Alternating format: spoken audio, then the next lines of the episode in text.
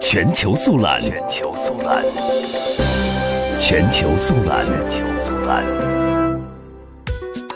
据芝加哥媒体报道，伊利诺伊州首府斯普林菲尔德联邦调查局刑事调查助理特工乔恩·霍洛威星期四晚上在一个公众论坛上指出，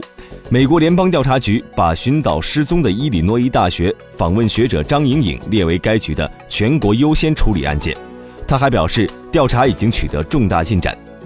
当地时间六月二十二号晚，伊利诺伊大学警察局联邦调查局的代表、香槟郡制止犯罪局、心理咨询中心、国际学生和学者服务办、中国学生学者协会以及其他团体，在伊利诺伊大学校园联合举办了公众论坛，献计献策，讨论社区如何更好地支持和参与寻找张莹颖的工作。